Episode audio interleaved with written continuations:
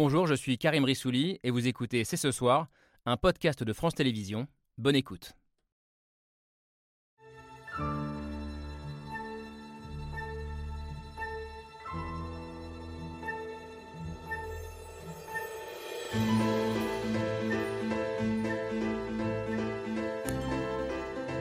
Bonsoir à toutes et à tous. Nous sommes le lundi 5 septembre 2022. Très heureux d'être de retour sur le plateau de C'est ce soir. La troisième saison commence maintenant avec toujours la même volonté. Contribue à nourrir le débat public tous les soirs en deuxième partie de soirée. Et euh, au sommaire ce lundi soir, le mot de la rentrée, sobriété. Emmanuel Macron cet après-midi à l'Élysée. Nous avons chacun un rôle à jouer en la matière. C'est de sauver l'énergie que nous pouvons sauver. C'est la sobriété énergétique. Et je veux vraiment insister sur ce point parce que nous avons chacun un rôle à jouer en la matière. La meilleure euh, énergie, c'est celle qu'on ne consomme pas. Un appel à la sobriété donc, et cette phrase qui fait déjà beaucoup réagir, la meilleure énergie, c'est celle qu'on ne consomme pas. Après un été marqué par des épisodes climatiques d'une rare violence et une crise de l'énergie donc provoquée par la guerre en Ukraine, le gouvernement sonne la mobilisation générale. Mais sommes-nous prêts collectivement à cette euh, sobriété nouvelle? Faudra-t-il en passer par la contrainte, par le rationnement? Une euh, écologie des petits gestes suffira-t-elle ou faut-il dès maintenant renverser la table et imaginer un changement de modèle radical? C'est ce soir et de retour et c'est parti.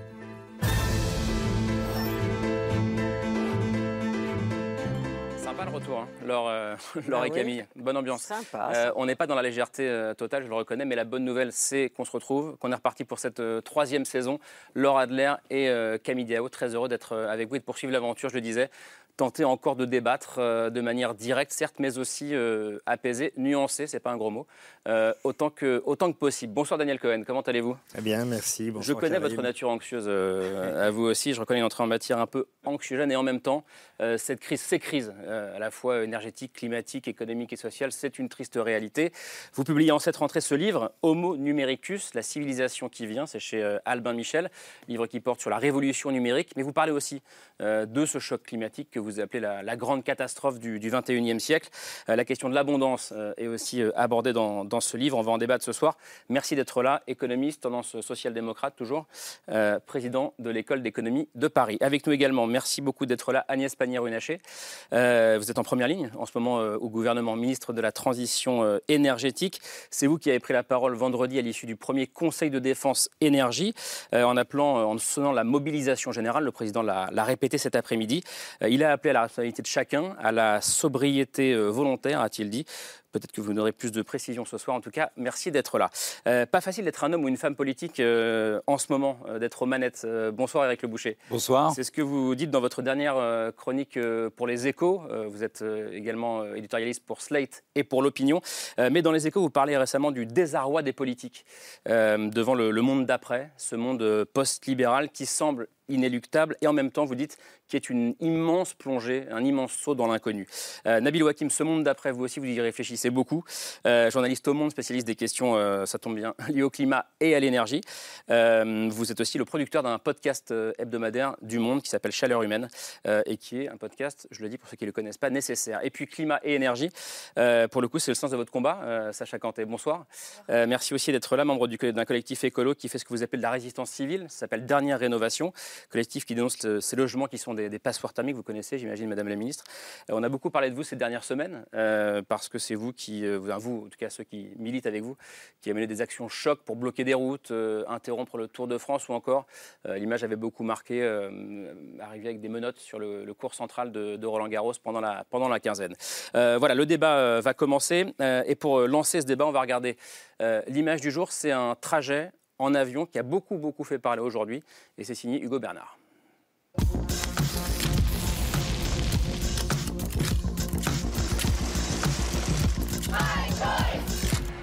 L'image du jour, c'est cette vidéo. Des joueurs du PSG assis dans un jet privé. Les footballeurs du club parisien dans un avion pour aller jouer à Nantes ce week-end. Une ville située à seulement deux heures en train de la capitale. Ce trajet au bilan carbone démesuré n'a pas manqué de faire réagir l'un des patrons de la SNCF, Alain Krakowicz, qui a interpellé le club. Je re, re, renouvelle notre proposition d'offre TGV adaptée à vos besoins spécifiques pour nos intérêts communs sécurité, rapidité et écomobilité. Un appel massivement relayé sur les réseaux sociaux et qui trouve un écho particulier au moment où la sobriété énergétique est en train de s'imposer aux Français. Le rationnement du gaz, de l'électricité n'est donc plus écarté par le gouvernement. Êtes-vous prêt à baisser votre consommation d'énergie? Comment limiter ou éviter les coupures d'électricité euh, cet hiver? Fin de l'abondance, sobriété, les mots de la rentrée donnent le cap. Il va falloir changer et ce constat, de nombreux Français semblent le partager. Bah, ça me hérisse un peu de marcher la nuit et de voir euh, bah, toutes ces boutiques allumées. On aura envie d'arrêter le temps pour pouvoir agir. Il va falloir euh, courir après la montre. Du côté du gouvernement, on assure entendre les attentes et les inquiétudes. La Première ministre se dit prête à passer à l'action. On agit pour répondre aux préoccupations des Français sur l'énergie, sur le pouvoir d'achat, sur le dérèglement climatique. Je peux vous assurer que mon gouvernement il travaille d'arrache-pied pour apporter des réponses. Des réponses loin d'être suffisantes pour l'opposition qui réclame des changements beaucoup plus radicaux. Nous n'avons pas le temps. Quand est-ce qu'on regarde les jeunes en face et qu'on leur dit oui, nous avons pris euh, la mesure du problème et nous assumons nos responsabilités, nous changeons notre mode de vie? Dans l'image du jour, un vol polémique qui rappelle que le chemin vers la sobriété est encore long. En tout cas pour les joueurs du PSG, euh, qui ne nous regardent peut-être pas ce soir, mais bon, en tout cas on les embrasse. Euh, est-ce qu'on est prêt collectivement à cette euh, sobriété? Est-ce que vous y êtes prêts d'ailleurs les uns et les autres? Daniel Cohen, tiens. Est-ce que, vous, y pensez euh, profondément Alors, j'y pense euh, individuellement, mais c'est surtout, j'y pense collectivement. C'est-à-dire que mon, institution, l'École normale supérieure, s'est engagée à faire un, bilan carbone de ses activités. L'École d'économie de, Paris va le faire aussi. Ça veut dire quoi? Ça veut dire qu'il faut qu'on réfléchisse dans l'organisation très simple de nos séminaires, des professeurs qu'on invite. Pendant très longtemps, on a fait venir de l'autre bout du monde des, collègues pour venir faire une conférence et puis ils repartaient le lendemain. Donc, euh, tout ça, ça n'est plus possible. Donc prendre conscience de notre bilan carbone et d'agir pour le, le, faire évoluer, je pense que c'est à l'échelle des institutions dans lesquelles on travaille tous les uns et les autres.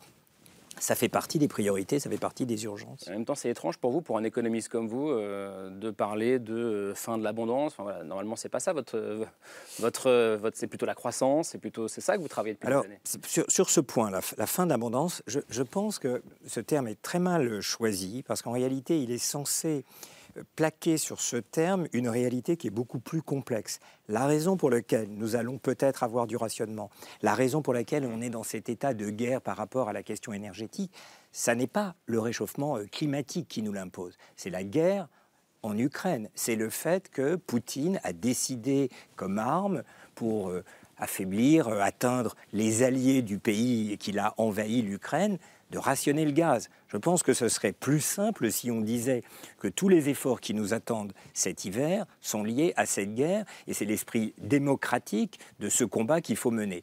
Alors il y a par ailleurs évidemment un réchauffement climatique. Mais le réchauffement climatique, on ne peut pas le, le vaincre en laissant entendre que c'est le renoncement à l'abondance. C'est une autre type d'abondance. Je crois que c'était Bruno Latour qui disait quelqu'un qui arrête de fumer, si vous lui dites il faut que tu arrêtes de fumer parce que tes poumons ne peuvent plus le supporter, le bonheur c'était avant et maintenant c'est la disette, il n'arrivera pas à arrêter de fumer. Il faut lui, lui faire apparaître que c'est un autre type de santé qui va gagner, il va retrouver la possession de son corps. Donc en plaquant ces deux réalités qui évidemment se télescopent, le réchauffement climatique et la guerre en Ukraine, je pense qu'on n'utilise pas les bons termes et on est dans cette question que vous me posez, il faut renoncer à l'abondance. Non, il faut renoncer à l'abondance là cet été pour vaincre Poutine, mais c'est un autre type de prospérité qu'il faut inventer pour le réchauffement climatique. Je vous donne la parole à toutes et à tous, mais d'abord vous, Madame la Ministre, euh, est-ce que vous êtes d'accord un peu avec ce que dit Daniel Cohn, dans un grand flou en ce moment? On mélange un peu les deux, les deux thématiques Alors, euh, Vous avez une thématique euh, qui est clairement court terme, mais la question de la sobriété, elle adresse le sujet du long terme. Et d'ailleurs, elle a été exprimée par le gouvernement avant même la guerre en Ukraine. Si vous vous souvenez du fameux discours de Belfort où le président de la République pose sa vision de la politique énergétique de la France, il démarre son discours en disant il va falloir faire des économies d'énergie de 40%, ce qui n'est pas euh, une cause portée par des ONG, ce qui est le scénario central de RTE, qui est l'expert sur le sujet et qui dit pour être décarboné en 2050, il y a trois leviers. Il y a comment on réduit notre consommation d'énergie, parce qu'il faut sortir des énergies fossiles, et donc sortir des énergies fossiles, le plus simple, c'est d'en consommer moins. Et ça, c'est 40%, c'est énorme. C'est les énergies renouvelables que l'on doit déployer, massifier, et c'est la relance d'un pro programme nucléaire. Donc, ce sujet de la sobriété n'est pas nouveau Il est clair que euh, la crise ukrainienne nous fait passer très rapidement aux exercices pratiques, mais le plan que déploie le gouvernement est un plan qui a vocation à cranter une première marge de 10% d'économie d'énergie, mais qui doit se continuer dans le temps si on veut être au rendez-vous de la décarbonation. Et ça, je pense que c'est important qu'on l'ait en tête. Bien sûr, ça nous aidera cet hiver mais c'est surtout l'objectif de long terme pour les générations futures et effectivement au service d'un bien-être renforcé. Et on peut les citer, euh, il y a de multiples objets de ce bien-être, espérance de vie, etc. En attendant de parler, je poursuis le tour de table. J'ai vu deux trois, deux, trois grimaces sur la tête de Nabil Wakim, je n'ai pas réussi à les, Allez, déchiffrer, merci. Deux nuances peut-être par rapport à ce que de Daniel Cohen a évidemment raison de différencier les deux, mais pour que tout le monde comprenne bien, on a quand même des causes communes aux crises auxquelles on fait face. L'inflation, euh, euh, la crise climatique, euh, les conséquences de la guerre en Ukraine, tout ça, c'est notre dépendance aux énergies fossiles. D'une certaine manière, oui, c'est vrai, il faut différencier les deux sujets pour pouvoir expliquer le mieux possible la dimension de court terme et de long terme, mais d'un autre côté, la réponse à apporter, c'est la même. C'est le gaz, le pétrole, le charbon, c'est ça qui génère des émissions de gaz à effet de serre, c'est ça qui cause le réchauffement climatique, c'est ça qui enrichit Vladimir Poutine. Demain, il y a une étude qui sort qui va dire que la Russie, depuis le début de la guerre, a engrangé plus de 150 milliards de revenus avec ses ventes d'énergie fossiles, mmh. dont plus de la moitié payée par les Européens. Donc on est quand même dans une logique dans laquelle on se tire une balle dans le pied dans tous les sens du terme. Simplement, une nuance par rapport à ce que dit Madame la Ministre. Euh, non, euh, oui. Euh, non, oui. Oui ou non, On va dire non. On va dire non. Emmanuel Macron a employé une fois le mot de sobriété dans la campagne. Effectivement, il a été glissé habilement par certains conseillers dans son discours de Belfort, mais ensuite il a disparu. On sait depuis le 24 février qu'on va avoir une crise énergétique. On sait depuis le 24 février qu'on risque d'avoir de l'inflation, que les prix du pétrole, du gaz vont augmenter. Je ne sais pas vous, mais moi, pendant la campagne présidentielle, j'ai pas entendu parler de ça. On a entendu parler de beaucoup de choses, alors les prénoms des gens, comment on s'habille à la piscine, tout ça. Mais par contre, euh, le sujet majeur qui est euh, comment on peut euh, avoir une planète habitable et comment on fait pour que nos factures d'énergie n'explosent pas, que les entreprises soient pas contraintes de fermer, on n'en a pas beaucoup parlé. Ça, ni de la part de la majorité, ni, il faut bien le reconnaître, de la part d'un certain nombre d'autres responsables politiques. Et là, on voit que pour mettre en place une politique de sobriété, on est en retard on est très en retard. On va avoir dès octobre, on a des risques de, difficultés sur l'approvisionnement électrique. On risque d'avoir on a aujourd'hui euh, la Russie qui annonce que le gazoduc Nord Stream va cesser de fonctionner. On va avoir des problèmes d'approvisionnement en gaz pour toute l'Europe. On est en retard en se lançant en septembre dans une politique de sobriété dont aujourd'hui on ne voit pas encore les contours précis. Donc je crois que là il y a un sujet d'alerte euh, à la fois sur le court terme et évidemment sur le plus long terme. Vous dites quoi? On est en retard et mieux vaut tard que jamais, Eric Le Boucher Ou est-ce que vous dites euh, je compatis, Madame la Ministre, parce que le désarroi des politiques, je le comprends euh, en oui, ce moment. Mais, mais pour revenir à ce que disait Daniel sur l'importance de la Russie aujourd'hui, de la crise énergétique russe, ça c'est le, court terme. tout le monde comprend et euh, le président de la République nous demande de baisser de 10% mmh. notre consommation d'énergie. D'ailleurs, sans, sans, sans, donner le détail, et peut-être vous nous le donnerez, Madame la Ministre. Bon. Mais il faut après, sur la réponse écologique, c'est pas forcément une sobriété en matière énergétique, hein. c'est un changement d'énergie. On va passer à l'électricité parce que l'électricité, ce sera plus propre. Mais ce n'est pas forcément une baisse globale de l'énergie. Je crois qu'il ne faut pas confondre. Même probablement sur la planète, on va consommer beaucoup plus d'énergie parce qu'il y a de la démographie, parce que le tiers-monde se développe, etc. Donc il faudrait, ce qu'il faut penser, c'est faire une énergie propre. Ce n'est pas faire moins d'énergie, sûrement pas. Sacha Canté moi, ça me, fait, euh, ça me fait un peu la peine quand on dit qu'on parle de, sobriété, parce que la sobriété, c'est quelque chose qui est, voulu, qui est décidé. Et quand on nous coupe les pipelines et que nos réacteurs ne marchent pas, c'est pas vraiment de la sobriété, puisque c'est forcé.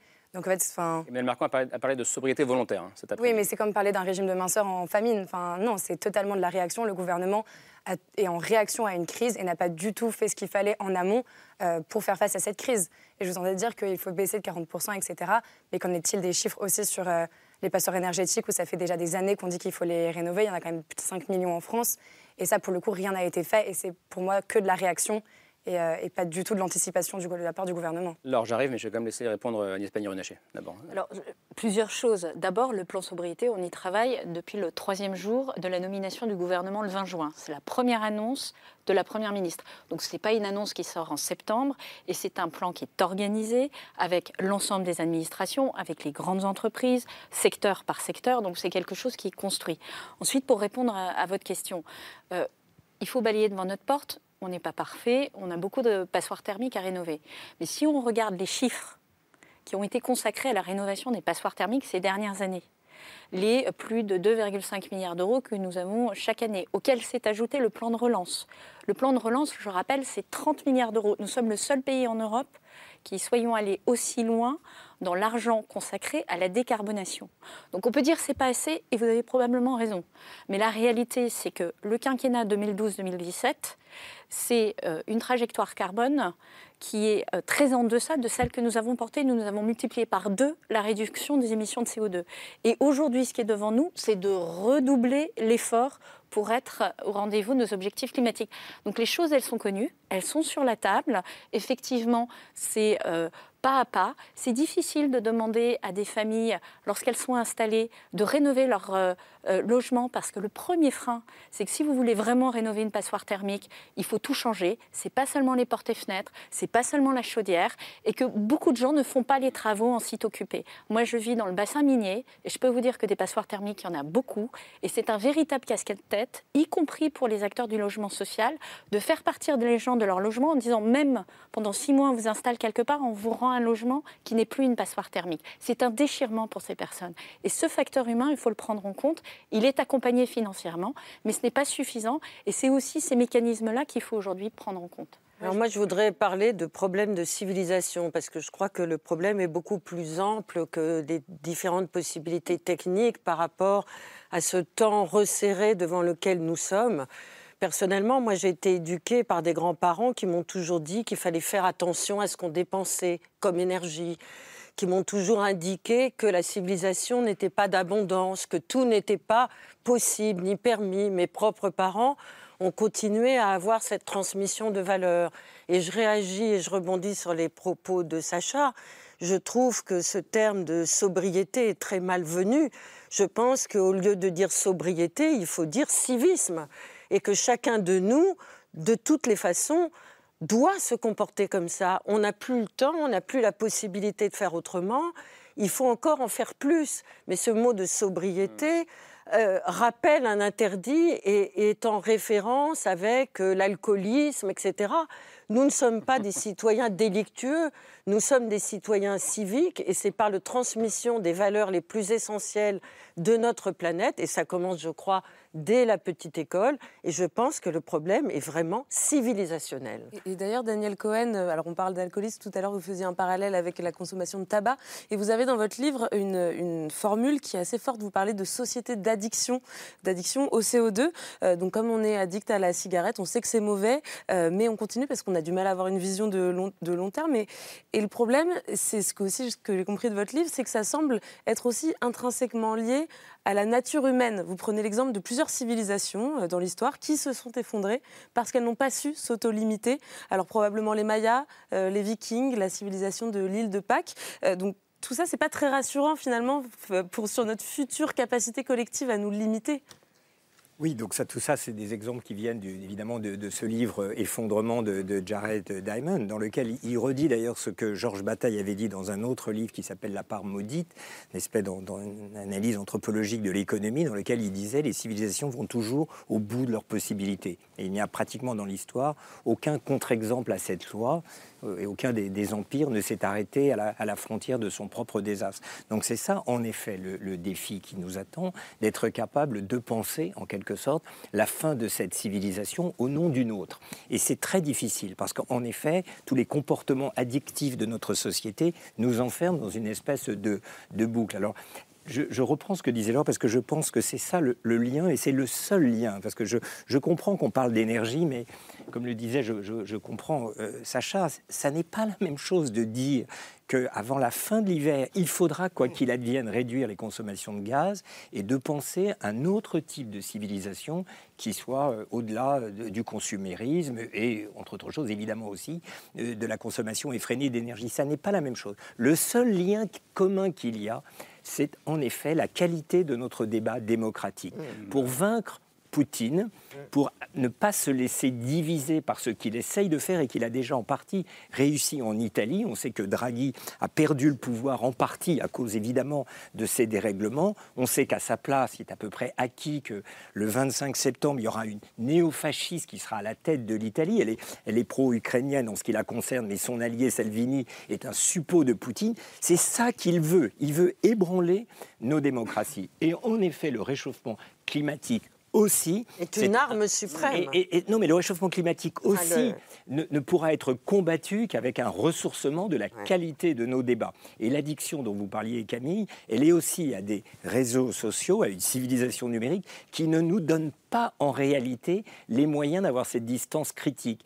On est dans une situation catastrophique, mais le catastrophisme n'est pas la réponse philosophique au problème qu'on a. Parce que Et nous sommes les acteurs de notre propre parce histoire. Parce que le catastrophisme, exactement, nous donne le sentiment de quelque chose d'inéluctable par rapport auquel tout ce qu'on pourra essayer de faire, même partiellement, ne sera jamais à la hauteur. Donc on est dans cette confusion, confusion de pensée pour laquelle je pense il faut ressourcer le débat démocratique pour rappeler les choses comme elles sont. Nous sommes cet hiver en guerre avec Poutine et nous avons un défi civilisationnel qui est d'en inventer une autre pour échapper à, cette catastrophe qu'est le réchauffement climatique. Vous êtes d'accord avec Daniel Cohen les uns les autres Le catastrophisme euh, est la pire des réponses. Euh, c'est pas l'avis de tout le monde. Hein, mais... La situation est catastrophique, mais c'est le catastrophisme qui n'est pas la bonne réponse. Non, mais il ne faut pas non plus exagérer la catastrophe. De diminuer de 10% la consommation d'énergie, euh, on l'a déjà connu pour ceux qui ont un certain âge autour de la table. C'est pas si difficile. Franchement, on prend la voiture moins souvent. On se chauffait à 18 degrés. Là, je vois que c'est à 19 degrés. Donc déjà, c'est un degré de plus. Donc on y a 10%, on y arrive après le choc pétrolier. Et derrière ça, derrière ça, c'est ça. Hein. Oui. C'est ça, après, le choc pétrolier. Les, deux chocs pétroliers, oui. Et derrière ça, bon, le, consommer moins, c'est pas forcément terrible ça peut même être très avantageux si on consomme mieux. Si on a moins de viande, plus de bonnes tomates et plus de... On y gagne. Donc tout ça peut être valorisé. Et d'autre part, je suis très sensible à ce que disait Laure sur chacun participe à cet effort. C'est une revalorisation de soi-même. Plutôt que d'acheter une nouvelle voiture ou un nouveau portable, de participer à un effort collectif, on en est beaucoup plus fier. Donc il, faut, il va falloir agir sur, sur, sur cet aspect-là. Parce que, et ce faisant, on y arrivera. Euh, le, catastrophisme, il est, voilà, et tous ensemble, le catastrophisme, il est ridicule. L'humanité a tous les moyens technologiques, etc., pour, pour arriver à dépasser ces, ces, défis qui sont lourds, mmh. mais, qui, on va y arriver. Je pense qu'on peut avoir une de nuance avec Sacha et, et, Nabil Wakim, mais juste en 70, dans les années 70, euh, on n'a pas changé de modèle. Au contraire, on a la chasse au a tenu euh, le temps que euh, le prix des énergies fossiles redevienne abordable. Donc là, euh, c'est là où la question du court terme et du long terme, ou du moyen terme en tout cas, s'entrechoquent. juste, juste pour revenir un tout petit peu en arrière sur deux points. moi, je ne suis pas vraiment d'accord avec Eric Le Boucher sur le fait que 10% de notre consommation d'énergie en moins en deux ans, c'est si facile que ça. Je peux vous donner un exemple. Le premier, le premier, confinement, mmh. donc où tout s'est arrêté, on a fait moins 13-14% de consommation d'électricité en, France. Donc c'est-à-dire que pour, pour, baisser rapidement notre consommation, là c'est que l'électricité, c'est pas l'ensemble de l'énergie, mmh. mais ça donne un bon exemple de l'ampleur des efforts qui sont à fournir. Donc c'est quand même pas facile. Voilà, c'est simplement pour dire que 10% en deux ans, c'est quand même un effort. Je voudrais revenir sur le mot de sobriété, parce qu'en fait, l'année dernière, il a été présent dans le débat public, pas à travers nos responsables politiques, mais à travers euh, les, experts du GIEC, le, mmh. groupe d'experts de l'ONU pour le climat, qui dans, son, dans le dernier volet de son dernier rapport, disait, bon bah voilà, en fait, euh, euh, ce qu'il faut faire pour lutter contre le réchauffement climatique, c'est trois choses. D'abord, arrêter d'investir dans les énergies fossiles, ça, on a bien compris. Malheureusement, on continue à le faire. Euh, deuxièmement, il faut développer des alternatives, les énergies renouvelables, les batteries, etc. Mais surtout, il faut baisser massivement notre consommation de tout, notre consommation d'énergie, notre consommation de métaux, notre consommation de biens manufacturés, etc. Et c'est là qu'on peut parler de sobriété, c'est-à-dire de dire comment on fait pour consommer moins, et comme l'a dit, là je suis d'accord avec Eric Le Boucher, en étant aussi heureux, voire plus heureux. Le problème de ça, c'est que ce n'est pas qu'une question de mobilisation individuelle. On peut tous et toutes faire des efforts, et c'est très bien. Simplement, dans les gros volumes, la plupart des gens n'ont pas la possibilité de faire des efforts sur un certain nombre de choses. Quelqu'un qui est obligé de prendre sa voiture pour aller au travail, il va continuer à prendre sa voiture pour aller au travail tant qu'on ne lui aura pas proposé des transports en commun, une piste cyclable, un travail plus proche de chez lui, un aménagement du territoire différent. Euh, il y a des dizaines d'exemples comme ça qu'on peut prendre. On parlait de la rénovation des bâtiments. Bon, ben voilà, en fait, ça, tout ça, c'est des mécanismes collectifs. L'essentiel des efforts, on peut estimer, alors c'est toujours difficile à estimer, mais on peut estimer qu'entre 60 euh, et 80% des efforts qui sont à fournir, c'est des efforts qui sont collectifs, qui relèvent des pouvoirs publics, qui relèvent des entreprises euh, et qui, relèvent de, de cadres. Que, ça, c'est vraiment quand le président appelle à la, responsabilité individuelle, euh, il fait fausse route, c'est pas l'essentiel. Comment est-ce qu'il faut comprendre ce que vous dites Pas son plan. Hein. encore une fois, le plan, c'est une mobilisation des grands acteurs. C'est exactement. Mais ça fait des années qu'on attend un plan. Je suis désolée de vous couper. mais, vous me en fait, moi, j'ai l'impression qu'on n'a pas les pieds sur terre. Ça fait 30 minutes là à peu près qu'on est arrivé et on est en train de parler de la sémantique, de qu'est-ce que ça veut dire sobriété selon un peu des points de vue philosophiques. Le GIEC nous dit qu'il nous reste très peu de temps pour agir. Et là, on est en train de débattre de qu'est-ce que ça veut dire plus ou moins pour vous. Non, le gouvernement doit prendre. Cher Sacha. Bah, du coup, j'aimerais bien entendre. Je vous parle des groupes de travail qui quel est votre plan? Est-ce qu'aujourd'hui. Vous, vous allez pouvoir répondre. Est-ce qu'aujourd'hui. On sait très bien que si on avait suivi les plans de rénovation énergétique depuis 2008, si on avait vraiment fait ce qu'on avait dit qu'on ferait, on n'aurait plus besoin du gaz russe aujourd'hui. Est-ce que vous savez combien de passoires thermiques ont été rénovées cette année? Alors, vous allez me répondre qu'il y en a juste 2000 et moi je vais vous répondre qu'il y a eu 700 000 gestes de rénovation. Si ma prime rénov, c'est des aides, c'est des aides. Mais aujourd'hui, ce qui nous importe, c'est que vous, vous puissiez avoir des chiffres de à donner aux Français. Ou ce qui nous importe, c'est réellement le nombre de passoires thermiques qui ont pu être rénovées. Quel est votre intérêt? De sauver la vie des Français, qu'il n'y ait pas une personne sur cinq qui est froid en hiver, ou de pouvoir dire que vous avez loué 700 000 aides? Quel est vraiment votre intérêt? Est-ce que vous pouvez du coup me regarder dans les yeux et dire vous regarde dans les vous yeux. vraiment, que vous êtes vraiment en train de faire tout ce qui est nécessaire absolument pour rester sous la barre des 2 degrés Alors, je, les, yeux, les, les, yeux, les, yeux, dans les yeux, Moi, à titre personnel, je n'étais pas dans la vie politique. Et j'ai rejoint un président de la République. Je représente le gouvernement qui est un gouvernement qui a été récemment élu et que depuis 5 ans a doublé la trajectoire de réduction des émissions carbone. Donc encore une fois, on peut voir le verre à moitié plein ou le verre à moitié vide, mais lorsqu'on regarde dans les faits ce qui a été fait, où on a eu une multiplication des rénovations, vous pouvez dire ça ne va pas assez loin. Moi, je peux vous répondre, encore une fois, je suis sur un territoire où on fait des rénovations thermiques. Et je sais comment ça affecte les gens. Je sais qu'on ne met pas une veuve de mineur dehors pendant six mois pour faire une rénovation thermique. Du coup, les 2000 rénovations devraient vous toucher. vous devriez dire que c'est absolument pas normal. Exactement, et c'est pour ça que nous menons ce combat. Et c'est pour ça que nous avons mis... de passoires thermiques comparé à ce que vous annoncez des 7000 700 000 700 000 qui sont des aides qui sont euh, pas négatives, enfin je veux dire qui sont euh, assez structurantes lorsqu'on change une. J'essaie de comprendre, je suis pas spécialiste du dossier. Donc 2000 passoires thermiques rénovées, ça on est d'accord, on est d'accord là-dessus. 700 000 c'est quoi Non, vous avez deux, euh, deux approches. Soit vous considérez que vous avez fait tout pour un logement, c'est-à-dire du coup tous les performances énergétiques, ce qui est viable, ce, ce quoi on espère. Tous les aspects. Soit vous considérez que euh, vous, vous accompagnez les Français dans cette démarche et que tout le monde n'a pas forcément les moyens du jour au lendemain de mettre son logement en travaux pendant des mois et de mettre sur la table quand bien même l'État met 90% de la facture 90% du coût de la rénovation sur la table. ça, c'est ma prime rénov. Vous dites 700 000 logements se sont améliorés énergétiquement. Ce sont des aides qui ont été données au logement pour pouvoir soit rénover des fenêtres, soit même juste changer une chaudière. Avec des gestes avec qui ont été réalisés et une diminution constatée des émissions de gaz à effet de serre. Le débat entre le parfait et le mieux. Exactement. Mais, aujourd'hui, on est dans une crise, on est dans une telle crise que faire un tout petit peu, c'est comme si vous ne faisiez rien. Et on ne peut pas se satisfaire de faire un tout petit peu. On va continuer il vaut mieux faire un tout petit peu que rien faire. Il vaut mieux que le gouvernement assume et protège sa population française et fasse des plans qui soient à la hauteur de dans le Yaka Faucon, mais à un moment, il faut aussi adresser la réalité. Est-ce que vous êtes allé, par exemple, sur le terrain, constater comment se produit une rénovation thermique Je suis une citoyenne, je ne suis pas une experte. Vous êtes, vous êtes censée être des experts moi, je, je suis la, vie de la Convention sur le, sujet. Euh, j'essaye effectivement de débattre ouvertement, sans couper la parole, par exemple. Et euh, lorsque euh, je vous mets les, les faits sur la table, c'est une augmentation des enveloppes des mesures structurantes, c'est-à-dire que euh, en 2025, et on nous le reproche assez, on ne pourra pas louer une passoire thermique lorsqu'on est un propriétaire. Donc ça, c'est quelque chose qui va inciter les propriétaires à faire évoluer, à faire les travaux. C'est 90% encore une fois de subvention euh, des rénovations thermiques, qu'elles soient complètes ou qu'elles soient particulières, avec une aide supplémentaire lorsqu'elle est complète pour les personnes les plus précaires. C'est la reconnaissance qu'on a 12 millions de personnes précaires et qu'on les aide à monter leur dossier c'est une décision que j'ai prise avant l'été. C'est autant de mesures comme ça.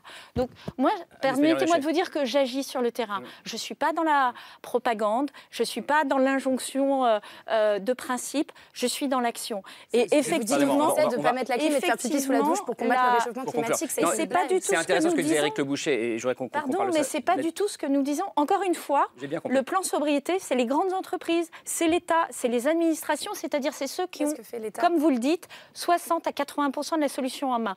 Et les éco-gestes, les éco-gestes, c'est aussi utile. C'est juste qu'il ne faut pas opposer les citoyens aux autres. Et quand Laura Adler dit il faut être responsable et civique, bah, moi j'applaudis parce que c'est important. Allez, on fait tourner la parole. D'abord, il y avait la phrase d'Éric Le Boucher, ça entre le parfait et le mieux. Euh, ça, c'est intéressant. Et puis, euh, ça montre aussi, peut-être qu'il y a un lien aussi entre la question de l'énergie et la question du climat. C'est aussi la question du rapport à l'urgence. Euh, sur ce plateau. C'est pour ça que je faisais le distinguo sur la guerre, mais on ne va pas parler de ça tout le temps. Mais ce qui est certain pour la situation n'est pas catastrophique. il, faut, il faut comprendre que le CO2 qui entre dans l'atmosphère, il, remplit l'atmosphère comme une baignoire se remplit d'eau. On sait, c'est des choses irréversibles qui se mettent. C'est pas, il faut changer, on va voir le moment où on le fait. Chaque année qui passe, la, la baignoire de CO2 se remplit. Elle va, elle va déborder en 2028. C'est-à-dire qu'en 2028, on aura dépensé la totalité de notre budget carbone eu égard à l'objectif de 1,5 degré. Et 20 ans plus tard, on aura débordé euh, la baignoire par rapport à l'objectif de 2 degrés. Donc c'est fondamental. C'est pour ça que je dis la situation est catastrophique. Ce qui est agaçant dans ce moment d'histoire que nous vivons, c'est que ça fait quand même très longtemps qu'on parle de ce truc. Euh, le, premier euh, sommet de Rio, c'était en 92. Le protocole de Kyoto, c'était en 97. Or, il se trouve que le raisonnement intellectuel qu'on pouvait tenir, que tenaient les experts, et qu'on a vu aussi euh, comme ça traverser toutes les professions, il n'a pas eu d'impact sur la volonté d'agir, la capacité même politique d'action des gouvernements. C'est euh, au lendemain des étés euh, caniculaires, des feux de forêt, que tout d'un coup, cette sensibilité à la question écologique naît. Donc, on est dans ce, ce contraste. Qui peut expliquer la, colère de Sacha. oui, euh, mais ça fait pas. Mais exactement. C'est ce, ce constat que nous sommes dans l'urgence, pas parce que tout d'un coup on aurait heurté un iceberg et qu'il faut agir dans, l'urgence. On est dans l'urgence parce que nous ne pouvons réagir, mais y compris politiquement. Il ne suffit pas de, vouloir, il faut être suivi par les, par les électeurs. On l'a vu avec les Gilets jaunes, c'est compliqué, il y a une pédagogie à faire parce que nous sommes incapables d'anticiper les choses. Donc cette métaphore Ukraine-urgence, elle fonctionne parce que, ah oui, on est dans l'urgence, il faut agir. Mais malheureusement, les, solutions qu'on va prendre là vont être de rouvrir les centrales à charbon, de faire venir du gaz liquéfié et de demander aux gens de moins venir au travail pour faire du télétravail parce que ça va économiser les choses c'est bien ou pas bien. Le, fait, des petits bouts de ficelle. Le, fait est que ça n'est pas ça la solution de long terme. La solution de long terme, c'est de repenser l'espace, c'est de savoir où les gens habitent relativement au transport collectif qui existe. Enfin, c'est quelque chose d'une autre nature. Et donc, on, risque comme ça, ça dont il faudrait parler, parce que d'engager. Voilà, mais on risque d'engager la discussion sur la lutte contre le réchauffement climatique, c'est de la privation. faisons, faisons la pédagogie des changements et de, du changement de civilisation. Faisons cette pédagogie parce qu'on a passé une campagne électorale à parler du pouvoir d'achat. Et on découvre que maintenant, il faut parler de sobriété. Donc on aurait peut-être pu mettre la sobriété dans, la hein. campagne, dans la campagne présidentielle et commencer à parler des difficultés du monde de la fin de l'abondance, etc. Mais ça a été complètement interdit pendant toute la campagne. La classe politique ne veut pas, elle veut faire des cadeaux, elle ne veut pas serrer les ceintures. Or, peut-être la sobriété. Parce, que c'est très difficile à penser, c'est ce que vous écrivez. Non, c'est difficile à penser, mais enfin, en même temps, on sait vers où, vers quoi il faut aller. Il va falloir se mettre en marche. C'est ça l'idée, pardon, madame, mais il faut se mettre en marche. On n'atteint pas tout de suite par un grand saut. Euh, nulle part, personne n'atteint pour un grand saut. Mais si, il y a de l'impulsion. ça avance quand même beaucoup. Les entreprises font des choses, les États traînent un peu, mais ils font des choses, etc. Mais, ce qu'il faut, ce qu'il faut dire, c'est que c'est pas, on va pas faire un grand saut et y arriver du, lendemain. Il faut dire aux gens que c'est difficile et qu'il faut se mettre en marche et que quand on parle de sobriété, moi, ce que, ce que je, voudrais, je voudrais dire, c'est que d'une certaine façon, le XXe siècle est fini avec la consommation, le pouvoir d'achat. C'est des mots du XXe siècle. Du XXIe siècle, le, grand mot, c'est l'investissement. Il va falloir investir dans euh, l'éducation, dans la santé, dans la nouvelle énergie propre, etc. Donc il va falloir investir énormément. Qui dit investir dit consommer moins. Pardon, mais c'est forcément obligé, c'est la même caisse. Donc c'est cette pédagogie-là qu'on devrait faire et qui n'est pas faite parce que tout ça est enfumé par Poutine d'une part, mais aussi par euh, des, débats, euh, j'allais dire, inutiles. Hein, sur, sur euh, des symboliques de, billets d'avion ou de barbecue, si on parlait plus sérieusement des vraies solutions et si on avançait, euh, on irait plus vite.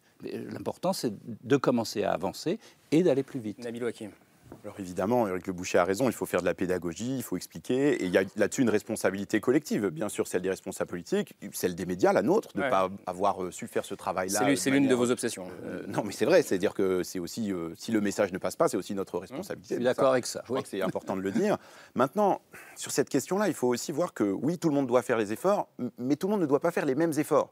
Parce que si on regarde la population française, il y a, bon, y a un indicateur qui vaut ce qu'il vaut, qui est de dire voilà, combien on émet en moyenne de tonnes de carbone. Voilà, si on dit euh, en moyenne, les Français ils émettent 9-10 tonnes de carbone euh, par an. Mais sauf que si on regarde dans la population, eh bien, les 50% les plus modestes, ils émettent 5 tonnes de carbone par an. Les 10% les plus fortunés, eux, ils émettent 25 tonnes de carbone. Et si on regarde les 1%, c'est encore plus, et les 0,1%, c'est encore, encore plus. C'est ça la polémique sur les jets privés. C'est pas simplement la question de savoir ce qu'émettent réellement les jets privés, c'est euh, combien chaque partie de la population contribue au changement climatique. Et c'est là où il y a un vrai discours politique qui manque et une perspective politique de dire oui, on va faire cette sobriété, oui, on va consommer moins d'énergie, mais en fait, ça ne concerne pas tout le monde de la même manière. Mmh. Je peux vous l'expliquer de manière encore plus claire. Dans notre trajectoire pour arriver à la neutralité carbone, il y a une étape en 2030, voilà, pour savoir à peu près où on en est. En 2030, il faut que tout le monde soit en moyenne à 5 tonnes de carbone. Donc on a déjà une moitié de la voilà, par an. Donc on a déjà une moitié de la population qui est grosso modo plutôt sur la bonne voie. Ça, c'est les plus modestes. Donc c'est pas forcément à eux qu'il faut demander le plus d'efforts. Par contre, il y a une partie de la population qui émet énormément et on le comprend d'une manière simple. Si on consomme beaucoup, eh bien voilà, en fait, on consomme beaucoup d'énergie fossile, même de manière indirecte, mm. parce qu'on achète des choses, parce qu'on consomme des services, parce qu'on a du patrimoine, etc. Parce, qu'on part en week-end à l'autre bout de la planète. C'est vrai aussi. Exactement. parce que le Paris Saint-Germain devrait prendre euh, un, un, car Macron, par exemple. Les, oui, les 1%, les 1% à l'échelle de la planète, les 1% les plus riches consomment plus que les 50% les plus pauvres. En fait, ils consomment 50% de plus que les 50% les plus pauvres. Donc on est dans une disproportion en matière de consommation à l'échelle de la planète qui donne le vertige. Tout à fait euh, d'accord avec ça. Si on ne, on, ne, pose pas la question aussi de cette manière, on n'y arrivera, on n'y arrivera jamais. D'ailleurs, vous avez la même tension entre, en France, entre, vous dites euh, effectivement les plus modestes et les plus riches, mais euh, entre les pays les plus riches, que, dont nous faisons partie, et les pays les plus pauvres qui nous expliquent, avec raison, euh, depuis la première révolution industrielle, vous avez consommé, surconsommé et surémis du CO2, et vous nous dites maintenant de nous adapter, alors que nous n'avons pas eu la chance d'avoir les mêmes richesses que vous, et en plus, c'est de votre faute si on est dans cette situation-là. Et il y a un point qui complique un petit peu le jeu d'un point de vue sociologique, c'est qu'en plus, les écarts types, donc euh, en gros les situations par, euh, enfin, vous avez des riches qui consomment plus en moyenne, mais vous avez des personnes riches qui sont très sobres et inversement des personnes plus pauvres qui surconsomment entre guillemets euh, par rapport à leur niveau. Donc vous avez vraiment des situations très adverses dont certains sont dans des situations euh, subies c'est-à-dire que lorsque vous avez un pavillon qui est euh, une passoire thermique et que vous êtes obligé d'utiliser votre véhicule et que vous n'avez pas les moyens d'en changer, par construction, ce n'est pas que vous y mettez du cœur pour émettre du CO2, c'est juste l'aménagement du territoire et la façon d'être organisé le travail et les transports qui fait que vous émettez du CO2. Pardon, Donc c'est tous ces sujets-là qu'il faut réponse, C'est les politiques publiques. Enfin, ben, la seule réponse, c'est des politiques publiques. Tout à fait. L'aménagement du territoire, ce, que disent, le schéma de transport. Pardon, mais aujourd'hui, ce que dit par exemple le Haut Conseil pour le climat, c'est qu'on n'est pas de ce point de vue-là sur la bonne trajectoire. Donc il y a quand même une alerte qui est émise par les gens qui sont les plus compétents en France sur le sujet, qui disent attention, on n'est pas sur la bonne trajectoire. On le voit sur un certain nombre de sujets. Donc on, peut se féliciter du fait qu'aujourd'hui il y a, un, accord commun sur le constat. Maintenant sur la trajectoire, il y a encore euh, beaucoup à se retrousser les manches. Comment allez-vous régler le problème des inégalités sociales, qui sont quand même le principe de domination du fonctionnement de notre propre pays? Et comment allez-vous distribuer les aides puisqu'on le voit bien, les personnes les plus fragiles, les plus précaires sont les personnes qui peuvent souffrir le plus de cette sobriété qu'annonce le président. On se souvient des Gilets jaunes et du début de la révolte des Gilets jaunes et des raisons pour lesquelles les Gilets jaunes ont commencé à se constituer en, en auto-cité euh, pour euh, parler de, des problèmes de tout le monde. Comment allez-vous régler ce problème-là? Déjà, peut-être une précision. Le plan sobriété ne concerne pas les plus précaires. Il ne concerne pas les plus précaires. Vous n'allez pas demander à quelqu'un qui euh, chauffe à 15 degrés de baisser d'un degré. Ce n'est pas du tout ce qui est proposé euh, par le gouvernement. Et le sujet euh, que nous avons, c'est plutôt de s'adresser aux millions de mètres carrés qui sont gérés par les entreprises, les administrations et les collectivités locales, où nous avons la main sur le chauffage et où nous avons la possibilité euh, de mettre les équipements et de faire les investissements pour baisser la consommation de tous ces lieux, y compris d'ailleurs dans des logements qui sont gérés collectivement que d'aller demander à des gens qui sont déjà dans la précarité euh, d'aller plus loin. Ce n'est pas du tout le plan. Et d'ailleurs, encore une fois, je le redis, moi, une des premières mesures que j'ai prises, c'était plutôt d'accompagner les, les, ménages, 150 millions d'euros, qui n'est pas exactement l'épaisseur du trait, 150 millions d'euros en direction des associations qui accompagnent les ménages les plus précaires pour leur permettre de sortir de cette précarité énergétique et d'être dans des lieux où lorsqu'ils se chauffent, ça ne leur coûte pas un bras et qu'ils peuvent, eux, passer de 15 degrés à 19 degrés l'hiver. Les deux éléments ils sont bien pris en compte. Oui. Bah, moi, je rejoins Nabil, c'est que quand le Haut Conseil pour le climat appelle à un sursaut de l'État et qu'on entend juste des incitations que le gouvernement demande, que le gouvernement accompagne, qu'il n'y a aucune mesure contraignante, comment est-ce que vous pouvez me regarder dans les yeux, encore une fois, ou regardez même tout le monde, regardez juste les personnes qui sont autour de vous et les personnes qui regardent cette émission, comment vous pouvez leur dire sincèrement que vous faites tout ce qui est nécessaire? Ça veut dire que vous, vous militez-vous pour la contrainte? Puisque aujourd'hui, bah, si aujourd'hui les petits gestes ne marchent pas, il va falloir des mesures contraignantes envers le gouvernement et envers les envers le gouvernement. De, la part du gouvernement. Oui, et aussi envers le gouvernement qu'il s'engage, par exemple, à rénover. Nous, c'est la revendication qu'on porte, qu'il s'engage à financer pour les propriétaires les plus précaires leurs euh, travaux de rénovation. C'est des incitations, c'est des demandes. Et du coup, moi, je vous demande, est-ce que réellement, vous, pouvez dire que vous êtes convaincu que vos demandes et vos incitations minimes sont à la hauteur de l'urgence dans laquelle Moi, je vais vous répondre très simplement. C'est un sujet qui nous concerne tous. C'est-à-dire que pour mettre l'argent dont vous appelez vous, vous, vous représentez le gouvernement jusqu'au bout. si il faut mettre tout l'argent qui correspond à la rénovation des passoires thermiques dont on parle, d'abord on en met beaucoup, je le redis, hein, 30% du plan de relance, c'était 30 milliards d'euros, c'est pas l'épaisseur du trait là non plus. C'est énorme. La question de la contrainte, c'est important. Mais je vais jusqu'au bout. Si on met cet argent, ça veut dire qu'il y a, ça veut dire qu'il faut que ce soit financé par nous tous en tant que contribuables. Euh, encore une fois, l'État euh, ne crée pas de l'argent. C'est une répartition des efforts à la fois du côté des recettes, c'est-à-dire l'imposition, et du côté des dépenses, c'est-à-dire les incitations. Sur la contrainte, mmh. j'ai cité plusieurs mesures de contrainte. Le fait d'interdire la mise en location des passoires thermiques à horizon 2025. C'est une contrainte, c'est une loi prise par le gouvernement, elle date euh, de l'année dernière. le fait de sanctionner financièrement des, par exemple, l'éclairage euh, des tours la nuit à certaines heures, etc., la publicité lumineuse. C'est une contrainte. Donc il y a à la fois des contraintes, mais il y a aussi une réalité. Ce que vous êtes en train de dire, c'est qu'il faut aussi changer des postures et changer des comportements. Et que ça, c'est pas par la loi qu'on le fait. Je vous donne un exemple. Ça fait 45 ans qu'il y a une loi qui prévoit euh, que les femmes et les hommes soient payés pareil. Ça fait 45 ans qu'on n'y est pas arrivé. La loi ne suffit pas. L'accompagnement est essentiel sur ces sujets-là. Sur la question de la contrainte, et on fera un tour de table là-dessus également. Oui. Et des impôts, parce que Madame la ministre a l'air de dire qu'on va peut-être avoir une hausse d'impôts. Mais... C'est pas ce que je dis, mais je dis quand on veut dire plus d'argent public, ça veut dire, dire, dire La question, c'est qui paye ces impôts. Voilà. Non, mais la, difficulté de ce, ce, débat, il est, il est à deux niveaux. D'abord, les, gestes individuels ne, suffisent pas, mais ça peut tout de même faire une différence. Il y, a, un calcul qui a été fait par deux de mes collègues, qui s'appellent Kathleen Schubert et, Fanny Henrier, qui a montré quelle serait la, réduction de CO2 si on était tous des consommateurs héroïques.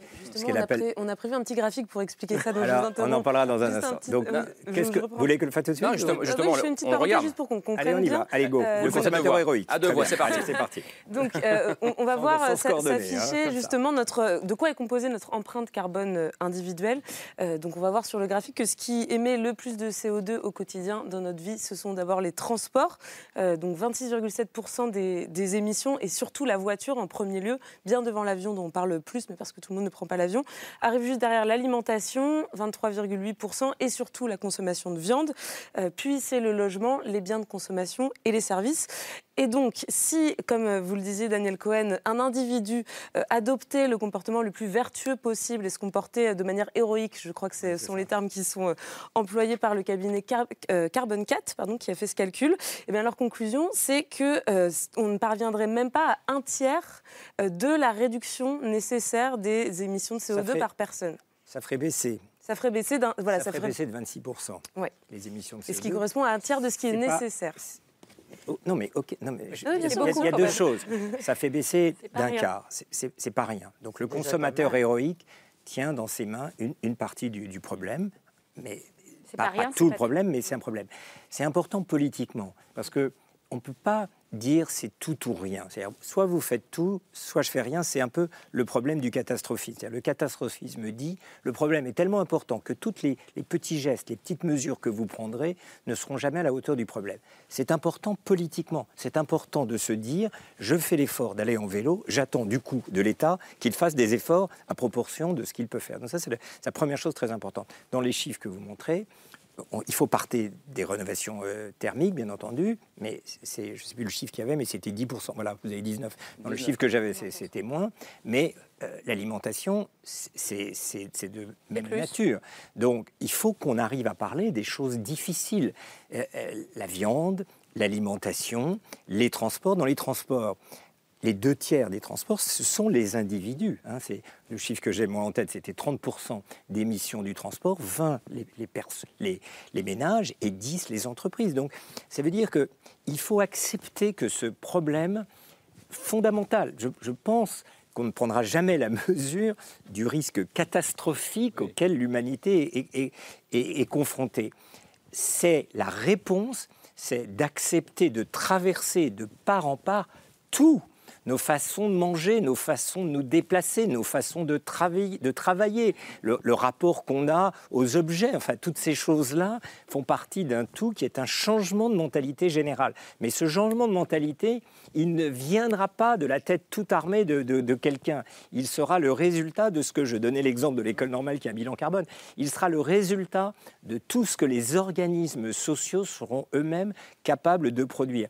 Le, drame de la société dans laquelle on est, c'est que c'est une société qui est à la fois capable de, voir les, problèmes, mais incapable d'agir parce qu'en réalité, elle reste pensée comme un agrégat d'individus isolés. C'est-à-dire qu'on a perdu la confiance dans la capacité, pas seulement de l'État, mais de toutes les institutions, les hôpitaux, quelle est leur réponse à la question du réchauffement climatique? C'est peut-être de voir un peu moins leurs malades, mais sans renoncer à la qualité des choses. On dit, il n'y a plus besoin d'aller travailler, euh, du coup, il n'y aura pas de transport. C'est ça la réponse qu'on veut? Non, parce qu'on a une contrainte d'une autre nature celle dont je parle dans ce livre, qui est que on ne veut pas d'un monde économe en relations humaines. Donc, on est dans une complexité de, de problèmes que seule la qualité à la fois du débat démocratique permettra d'éclairer, mais surtout on en sortira à condition de, sor- de sortir de l'idée qu'il y a l'individu et l'État. Il y a des corps sociaux qui chacun doivent apporter des solutions. Les universités,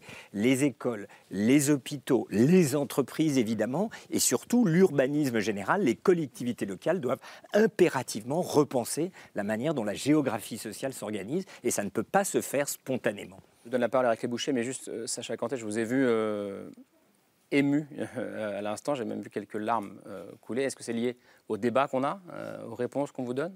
Bah ouais, un, peu, parce que j'ai l'impression qu'en fait, on joue à pile ou face avec mon avenir et celui de beaucoup de personnes et que c'est juste OK et que les trucs des petits gestes, c'est possible. Mais maintenant, on est au courant que des petits gestes, ça va pas suffire. Et quand j'ai dit faire un petit peu, c'est comme ne pas faire du tout.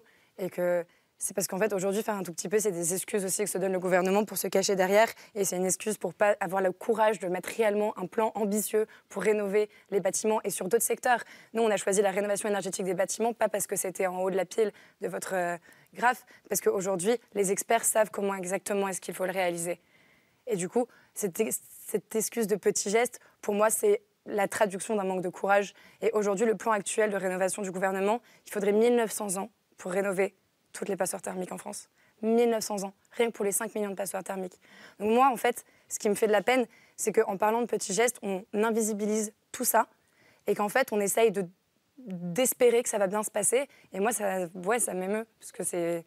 C'est vraiment pile ou face, et puis on verra, on verra si ça passe. Quoi. Je voudrais qu'on reste sur cette question des, des, petits gestes, et vous allez répondre évidemment. Euh, Nabil Wakim, vous l'avez euh, évoqué d'ailleurs cet été aussi dans, Absolument. Et il y a une sociologue du Haut Conseil pour le climat qui s'appelle Sophie Dubuisson-Quillier qui travaille dessus depuis longtemps et qui explique bien que, en fait, cette injonction au petit geste, elle fonctionne avec une partie de la population, exactement celle dont parlait Agnès Pannier-Runacher, c'est-à-dire les gens qui sont plutôt classe moyenne supérieure et qui font des efforts, mais que pour toute une autre partie de la population, ça fonctionne de manière contradictoire. Mmh. Une manière, euh, ça arrive d'en haut, euh, on vous dit quoi faire, ce que vous n'avez plus le droit de faire, euh, etc. Et donc là, il faut réfléchir aussi à justement cette répartition des efforts, qui peut faire quoi, et, et, et là, là encore une fois, je veux dire, on, peut reprendre les exemples qui ont été donnés parfois par le gouvernement lui-même. Olivier Véran, le porte-parole du gouvernement, a reparlé récemment des histoires de débrancher son Wi-Fi, etc. Alors, ça fait gagner un petit peu, mais honnêtement, Là, c'est quand même des questions de politique publique. Si on disait, euh, bah, en fait, c'est interdit maintenant pour les opérateurs téléphoniques de changer les téléphones tous les deux ans, il faut les changer tous les quatre ans, bah, on réduirait l'empreinte carbone de la téléphonie mobile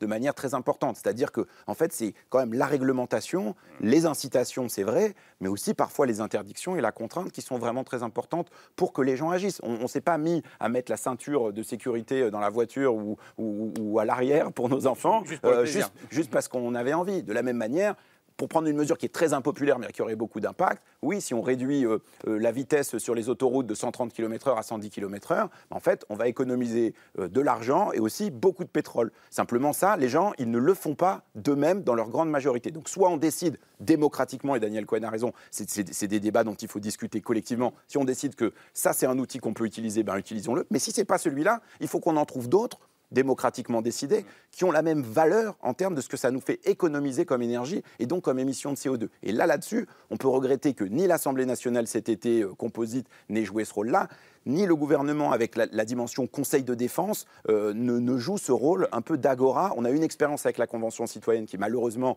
ne s'est pas soldée par euh, énormément de résultats. Mais je crois qu'il faut continuer à réfléchir là-dessus pour dire comment on décide collectivement des efforts qu'on est, qu'on est prêt à faire. Parce que si on les décide d'en haut et qu'on les impose, eh bien, une grande chance qu'il y ait une partie de la population qui les refuse. Juste Eric Le Boucher avant, euh, avant Laura Adler.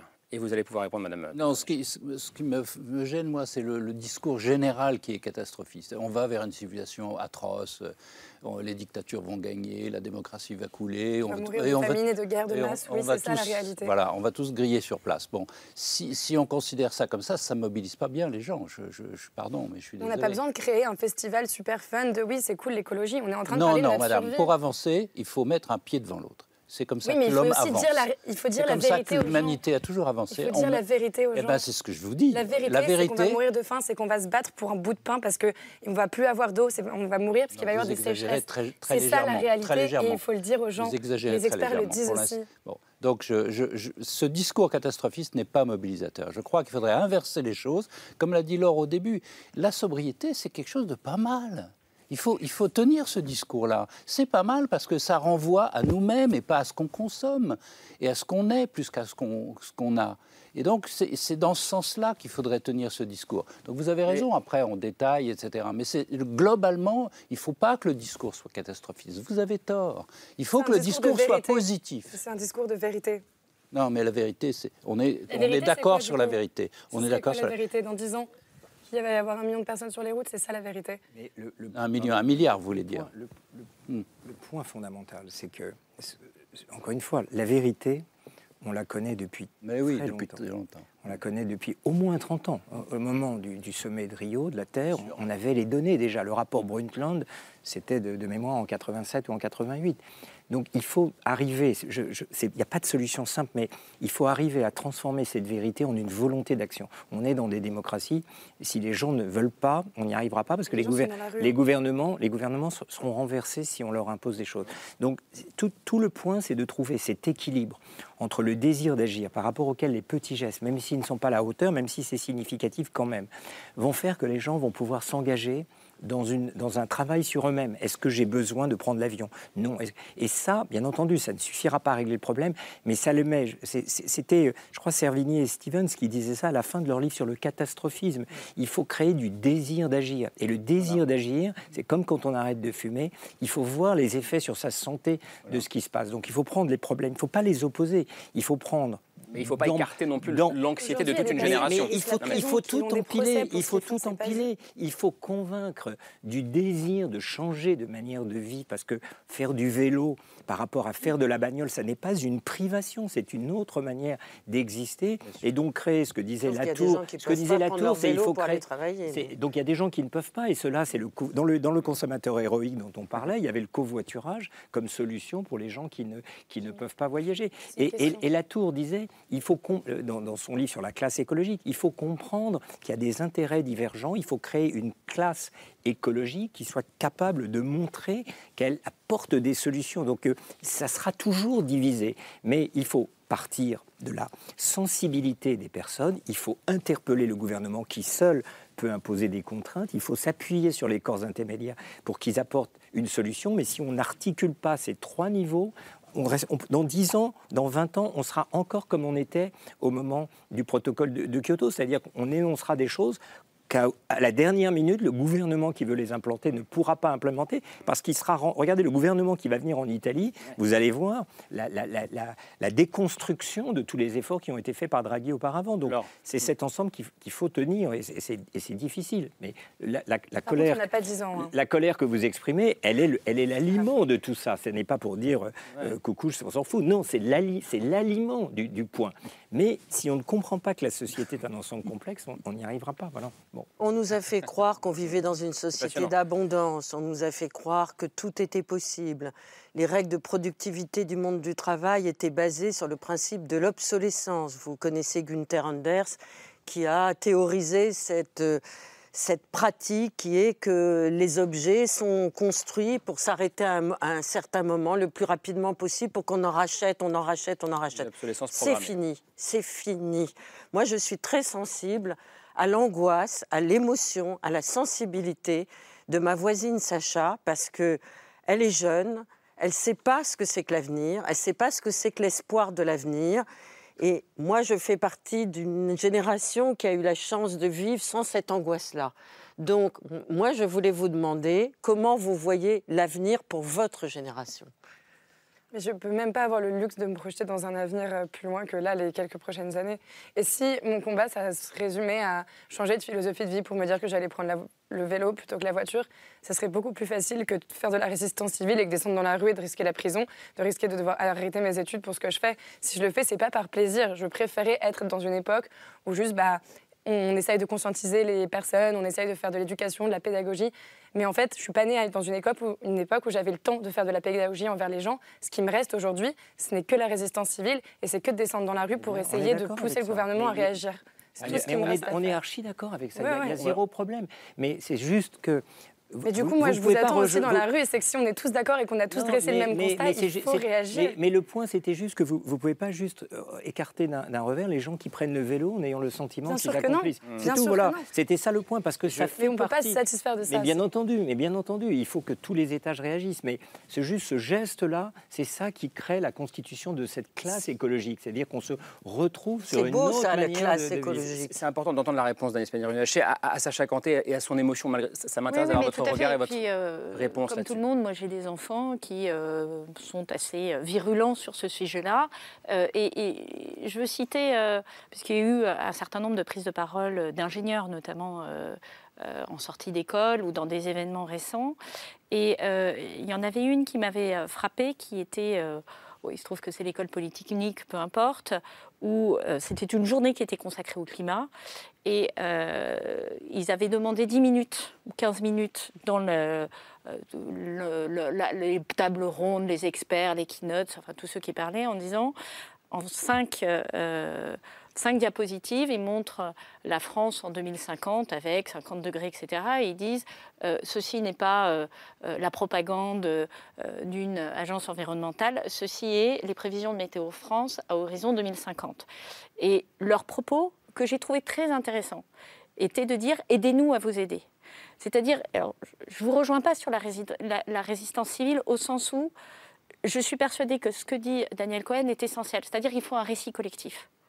Euh, à un moment, euh, des gens sont descendus dans la rue parce qu'on a augmenté la taxe carbone. Ils sont descendus dans la rue parce qu'on a pris une mesure qui est proposée par le GIEC, qui a vocation à accompagner, parce qu'on est allé brutalement renverser quelque chose qui était pour eux sociétalement insupportable. Euh, et donc, ça veut dire que euh, l'adhésion. C'est sûrement pas la seule raison du mouvement. Non, c'était plus compliqué. Il y avait plusieurs choses. Non, mais un récit collectif, c'est juste que vous n'avez pas voulu l'entendre. Ces milliers de jeunes dans les rues et ces milliers de personnes oui, dans les Oui, mais n'oubliez pas les, millions de personnes qui ne partagent pas votre point de vue. N'oubliez pas survivre au réchauffement climatique. Je non, c'est pas ça que je vous euh, dis. C'est pas ça que je vous dis. J'espère que vous ferez de la Les millions de personnes qui vous disent. Les millions de personnes qui vous disent, vous êtes bien gentille, mais moi, le 20 du mois, je suis en rouge vous êtes bien gentille, mais euh, c'est pas moi qui ai choisi de me mettre euh, dans une périphérie urbaine. C'est pas moi à qui on a dit qu'il fallait prendre une voiture diesel et qui me retrouve maintenant en situation difficile euh, parce que finalement c'était pas le bon choix et à qui on reproche d'avoir fait ce choix-là. Et donc, euh, ben, je m'ajusterai si tout bouge ensemble et qu'on m'accompagne.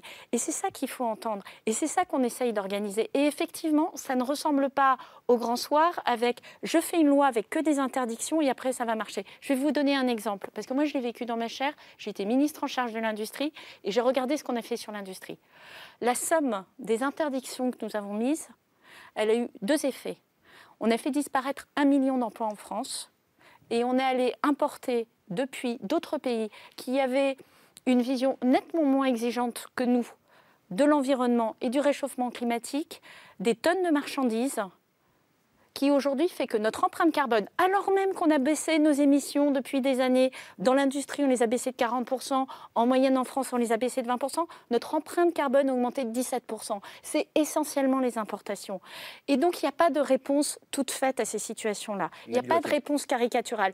Après on peut critiquer le gouvernement et je l'entends parfaitement. Mais lorsque vous me demandez si authentiquement je vous dis les yeux dans les yeux qu'on veut s'attaquer au sujet, je vous réponds oui. C'est ça le sens de mon engagement. Le sens de mon engagement, c'est précisément de faire ça. Moi, je ne viens pas de la politique. Ça fait quatre ans que je fais ce métier. Et si je le fais, c'est parce que je pense qu'on a quelque chose à changer. Et j'essaye de le faire avec la plus grande authenticité possible. Nabil je crois que là-dessus, enfin, moi je rejoins ce que dit Sacha euh, sur la nécessaire mobilisation. C'est-à-dire qu'on voit qu'aucun gouvernement dans aucun pays ne bouge sans qu'il y ait à un moment donné une pression qui soit exercée pour dire il faut aller plus vite dans cette direction-là. Ensuite, il y a des modalités pour le faire qui peuvent être différentes selon les pays, selon les gouvernements. Mais honnêtement, on n'a pas vu, et ça concerne tous les gouvernements ces 15 dernières années, aucun d'entre eux n'a agi sans qu'à un moment donné, il y ait une pression qui s'exerce d'une manière ou d'une autre. Et ça, je crois que c'est sain, c'est nécessaire dans une démocratie, qu'à un moment donné, euh, il faut l'entendre. Ceci dit, je crois que euh, c'est là aussi où, ça rejoint, je pense, plusieurs interventions. Ce qu'on a du mal à voir, je pense, collectivement en tant que citoyenne, citoyen, c'est la feuille de route. C'est-à-dire comment on fait? Ok, on est d'accord pour dire on veut atteindre la neutralité carbone en 2050, c'est très important. Tout le monde a pris ces engagements-là, les grandes entreprises, les banques, les États, l'Union européenne, tout le monde. Bon, maintenant, euh, il y a un mot qui est ressorti à l'occasion de la campagne présidentielle, qui est la planification, qui est de dire bah voilà, il faut s'organiser euh, pour arriver euh, par étapes sur cet objectif de neutralité carbone. Honnêtement, aujourd'hui, pour l'instant, on ne voit pas très bien comment ça marche. Euh, on peut reprendre l'exemple de la rénovation des bâtiments. En fait, quand on parle de rénovation des bâtiments, pardon, euh, c'est pas aussi simple que de dire bon, oui, c'est compliqué parce que les gens ne veulent pas partir de chez eux, etc. C'est une vraie planification de moyen terme pour avoir les bonnes compétences, utiliser des matériaux qui sont durables, euh, organiser les rénovations globales chez les gens, trouver des mécanismes qui justement permettent le relogement, trouver, embaucher des gens et les former qui sont des accompagnateurs à ces actions-là. Tout ça, ça s'organise et ça se planifie. Alors évidemment, c'est pas la planification à la soviétique, Mais par contre, euh, il est important de construire ces trajectoires-là. Là, on a l'impression qu'on est dans des logiques de court terme. L'exemple, on a été donné cet été avec les mesures qui ont été votées. On a subventionné, on continue de subventionner massivement euh, l'usage des énergies fossiles parce qu'on dit, bon, bah oui, euh, il faut subventionner le carburant, euh, le gaz, etc. Mais en attendant, tout ça, ça ne fait pas partie d'une planification qui nous amène vers la neutralité carbone. Donc là, il y a un besoin de cohérence, il y a un besoin de trajectoire. Et ça, ça sera peut-être la pédagogie nécessaire qui permettra d'emmener les gens. Et on aura besoin de beaucoup d'autres émissions pour, euh, pour y répondre, Eric Le Boucher, rapidement. Oui, non, juste pour, pour com- compléter ce que je disais sur le grand récit positif d'une part, mais aussi expliquer aux gens que effectivement, on ne sait pas exactement où on va. On ne sait pas exactement les outils. Si on savait, ce serait fait. Donc on ne sait pas. Il faut avancer. euh, ce que je dis, moi, il faut avancer dans la boue. C'est pas très agréable d'avancer dans la boue. Avancer dans la boue, c'est-à-dire, on avance comment C'est-à-dire, c'est difficile, quoi. Euh, C'est plus difficile que, que de marcher sur la route. On est dans la boue, faut ramer, faut avancer, faut se débattre, etc. Et sur tous les sujets, on n'a aucune vision très claire sur ce qu'il faut faire. Les, les, la- les technologies ne sont pas encore très au point sur les batteries, etc. Donc, il faut accepter, il faut dire aux gens qu'il faut, on, faut y croire, et en même temps que euh, on va avancer petit à petit, et, euh, c'est comme ça que ça se fait. C'est comme ça que ça se fait. Il faut accepter qu'il n'y a pas un grand coup de baguette magique qui va tout résoudre. Sacha Cantet et Cohen, ra- rapidement l'un et l'autre, s'il vous plaît. Mais on sait comment faire. Enfin, prenons encore, les- non mais prenons désolé l'exemple de la rénovation énergétique des bâtiments. Il y a Non, quand non, même mais des citoyens qui ont été sortez-en, commissionnés. sortez-en. Non mais Non, c'est son combat. Ils- ils sont partis. en sortir. C'est en fait c'est du mépris envers le travail des- citoyens qui- de la Convention citoyenne pour le climat qui se sont rassemblés et qui ont fait des propositions au gouvernement. On sait comment faire. Si vous dites qu'on ne sait pas ou que c'est, enfin, c'est du mépris ou je ne sais pas ce que c'est par rapport à ce travail de ces personnes, mais on sait comment faire. Daniel Cohen, est-ce que vous allez réussir à mettre tout le monde d'accord J'adorerais mettre tout le monde d'accord pour, pour dire qu'il faut, il faut euh, partir du haut, il faut partir du bas, mais il faut en effet à un moment donné énoncer les choses. Énoncer les choses, ça veut dire la rénovation thermique, ça veut dire l'agriculture, ça, ne- ça ne va pas. Donc dans, dans combien de temps l'agriculture cessera d'émettre 25%, je ne sais plus le chiffre que vous aviez gardé. Planifié. Il faut, c'est planifier et en même temps faire confiance aux, aux agriculteurs, leur dire collectivement, euh, la viande, il faut arrêter, euh, il faut passer au poulet puis au végétal. Enfin, il y y a des choses qu'il faut énoncer.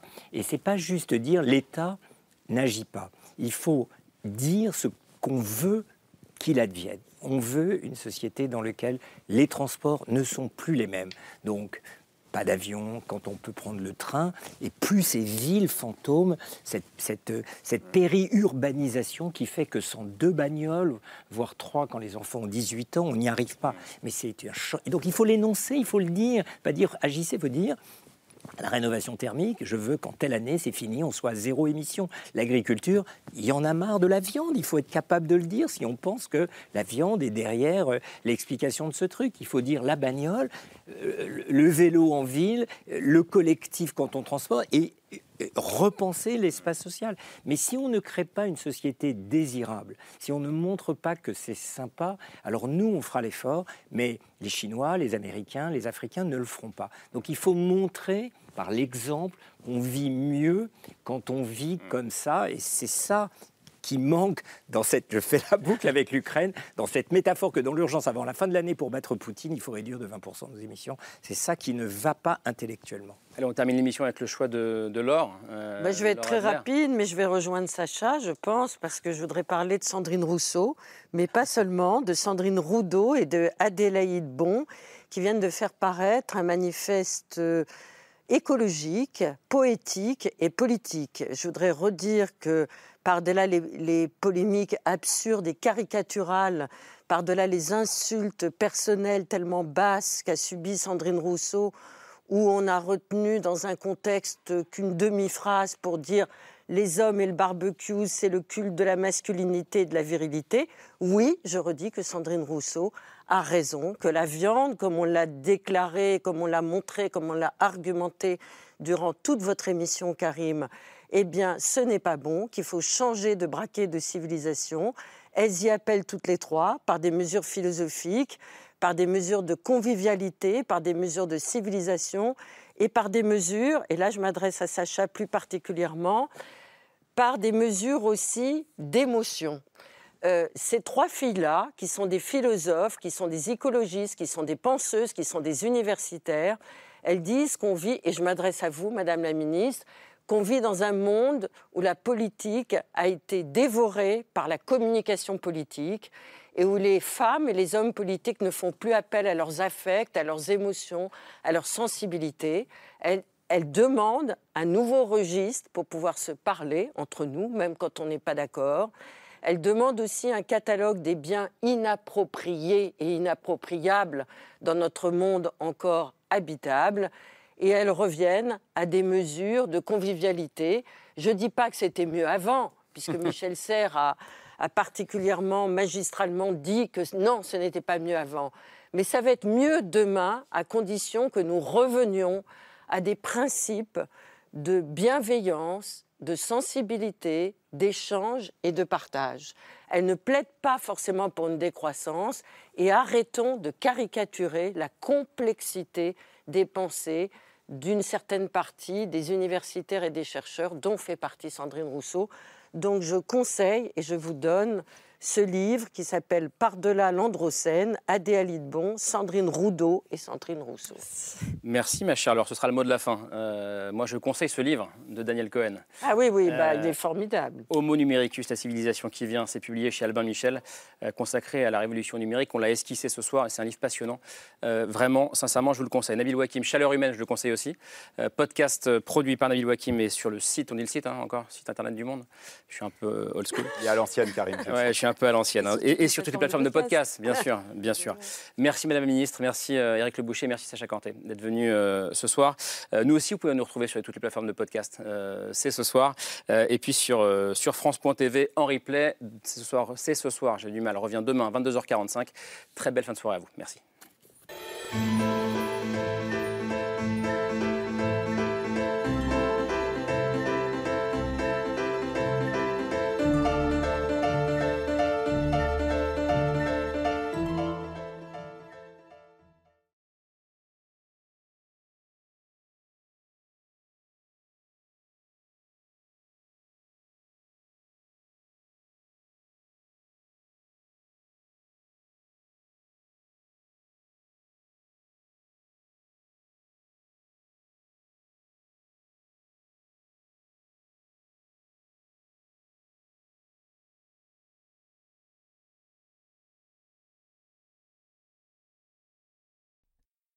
C'était C'est ce soir, un podcast de France Télévisions. S'il vous a plu, n'hésitez pas à vous abonner. Vous pouvez également retrouver les replays de l'émission en vidéo sur France.tv.